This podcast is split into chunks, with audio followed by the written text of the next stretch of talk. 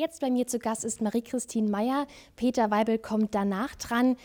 Marie-Christine Meyer ist vom Institut für Musik und Akustik hier am ZKM und heute erzählt uns Frau Meyer alles über den Sound der Stadt der Zukunft.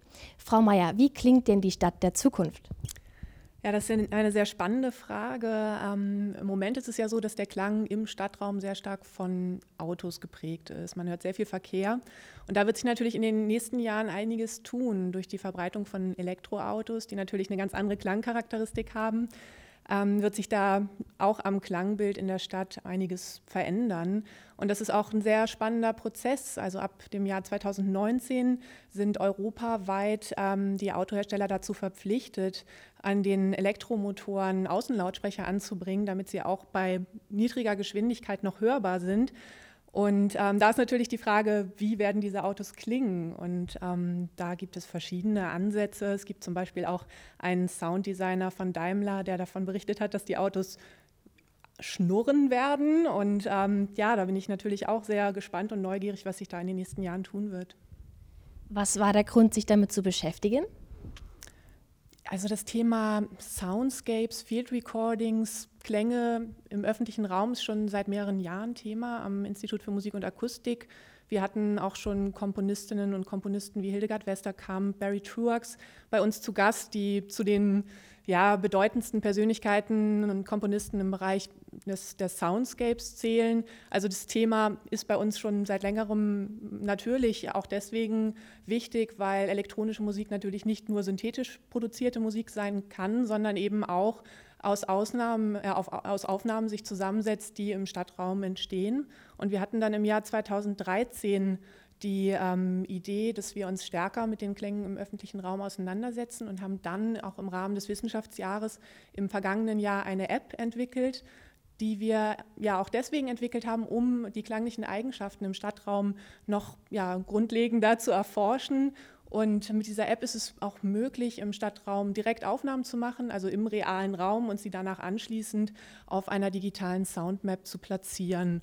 Und daran anknüpfend ähm, arbeiten wir jetzt an unserem Projekt Next City Sounds, wo es letztendlich darum gehen soll, auch die Bürgerinnen und Bürger in die Entscheidungsprozesse, die stadtplanerisch passieren, mit einzubeziehen, indem wir im Prinzip jeden dazu einladen, den Klang der Stadt über ein Tool, das man auf der Webseite zu äh, Next City Sounds ähm, finden kann, selbst zu gestalten. Jetzt ist My Sounds ja die zeigt ja aktuelle Klänge einer Stadt und gerade auch hier im Ra Raum Karlsruhe. Und ich habe mich da mal ein bisschen umgeschaut und mir hat ja der Schlossgartensee ganz gut gefallen. Haben Sie auch einen Favoriten? Uh, das ist eine gute Frage. Ähm, es gibt natürlich sehr viele ähm, sehr spannende Klänge, auch im Stadtraum Karlsruhe. Äh, was ich sehr spannend fand, wir hatten im letzten Jahr einen Klangkünstler zu Gast, Lasse Mark Rieck, und der hat sich mit ähm, Ultraschalldetektoren durch den Stadtraum bewegt und hat Klänge aufgenommen, die sich außerhalb des Hörbereichs des menschlichen Ohrs bewegen. Das waren dann zum Beispiel Klänge von Fledermäusen, von Leuchtreklame, Elektrizität. Und das fand ich sehr spannend, weil es eben Klänge sind, die man erstmal so im Stadtraum gar nicht erwartet und die dann auf einmal hörbar werden. Ja, und das war, gehört zu meinen Favoriten. Sie haben eben gesagt, es gibt viele Autogeräusche. Ähm, hier gerade in Karlsruhe, was sind denn typische Geräusche? Typisch im Moment für Karlsruhe sind natürlich die Geräusche, ähm, die von den Baustellen ausgehen. Davon haben wir im Moment sehr viele in Karlsruhe. Ähm, ansonsten, wir haben ja auch selbst, ähm, also die Mitarbeiterinnen und Mitarbeiter des Instituts, wir haben ähm, selber auch Aufnahmen gemacht im Stadtraum und da ist uns aufgefallen, dass es häufig auch ähm, Klänge von den Straßenbahnen auf unseren Aufnahmen gab. Also das ist, denke ich, auch etwas, ähm, was ja, die Klangcharakteristik in Karlsruhe sehr stark prägt. Und da ist uns dann wiederum auch aufgefallen, dass im letzten Jahr ein neues Modell der Straßenbahn eingeführt wurde. Und dieses Modell wiederum klingt ganz anders als die vorherigen Modelle. Und das hat uns sehr gewundert, weil die Straßenbahn auch sehr viel lauter ist als ähm, das vorherige Modell.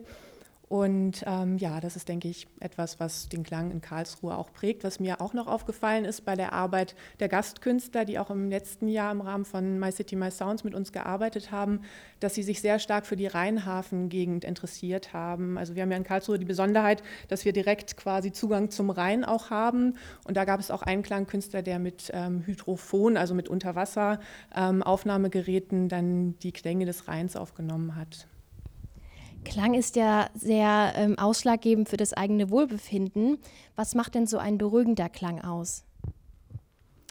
Ein beruhigender Klang, ähm, ja, das ist natürlich sehr stark ähm, davon abhängig von der Wahrnehmung des, ähm, der individuellen Person und schwer zu verallgemeinern. Dazu gibt es natürlich auch wissenschaftliche Forschung. Wir haben im Dezember ein Symposium bei uns, in dem es um akustische Stadtplanung gehen soll.